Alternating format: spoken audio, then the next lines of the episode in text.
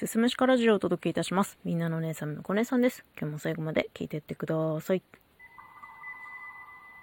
最近買ってた漫画で、柳井若菜先生のシンデレラクロゼットという作品が、えー、全8巻で完結いたしました。今日はね、その話をしたいんですけれども、まあ、物語としては、女子大生が主人公の少女漫画で、もうキラキラキュンキュンしてるし、絵柄も可愛いし、で、もうすごくね、私も好きな作品で、コミックス出るのをすごく楽しみにしていたんですけれども、人気も一緒にね、あったみたいですね。コミックス買いに行くと、やっぱね、そのポップとか出てるんですよ。今話題の作品みたいな感じで。うん。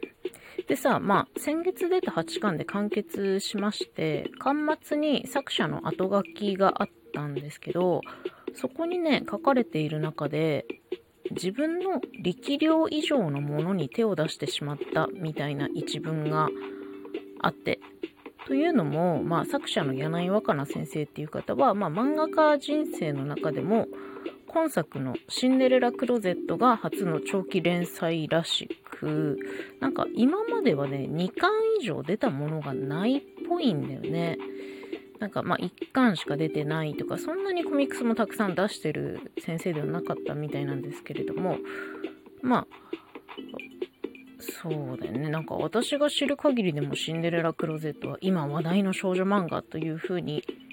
扱われていたし、まあね、ズボラ女子大生の主人公が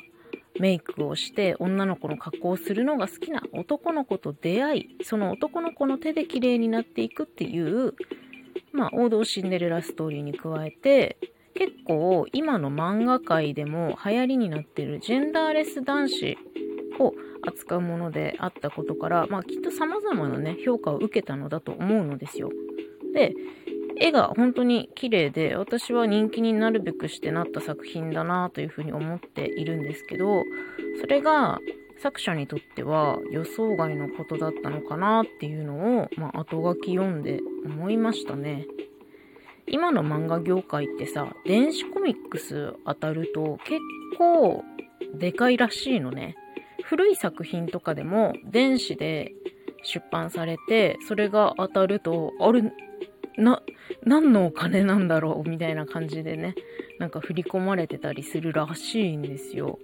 で、まあね、人気が出るとさ、紙のコミックスに加えて、電子書籍の印税も入りますし、まあそれは収入面の話であって、まあ、雑誌掲載であれば雑誌のカラーの仕事が入ってきたりとか、あとはその対談だったりインタビューみたいなものもバンバン入ってきて、漫画を描くだけでなく、いろんな仕事で忙しくなる。きっと目まぐるしく生活が変化していったんだろうなというふうに予想できるんですけれども、まあ、それまでね、漫画が好き、もしくは漫画を描くのが好きで、それを仕事にしていたという本人の思いみたいなものって多分きっと変わってなくて、柳井若菜先生自身は変わってないのに、周りがどんどん変化していったことに、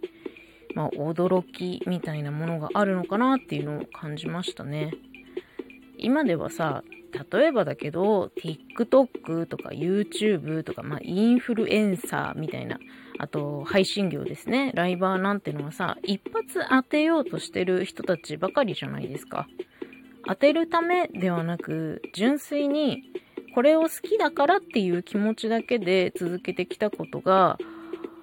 なんかこの、ね、後書きから感じられたことが、私はこの作者の先生、ね、人柄、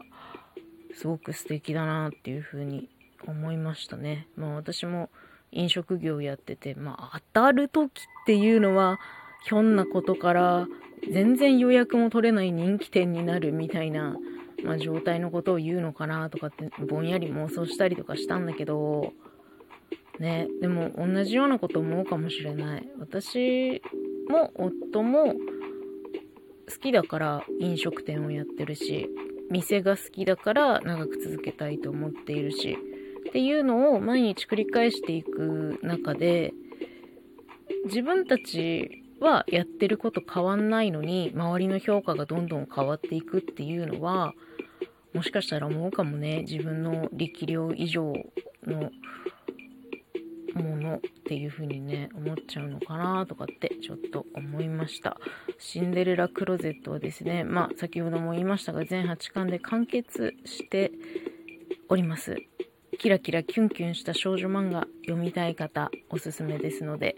ぜひチェックしてみてください。ということで今日はそんなお話でした。最後まで聞いていただいてありがとうございます。また次回もよろしくお願いします。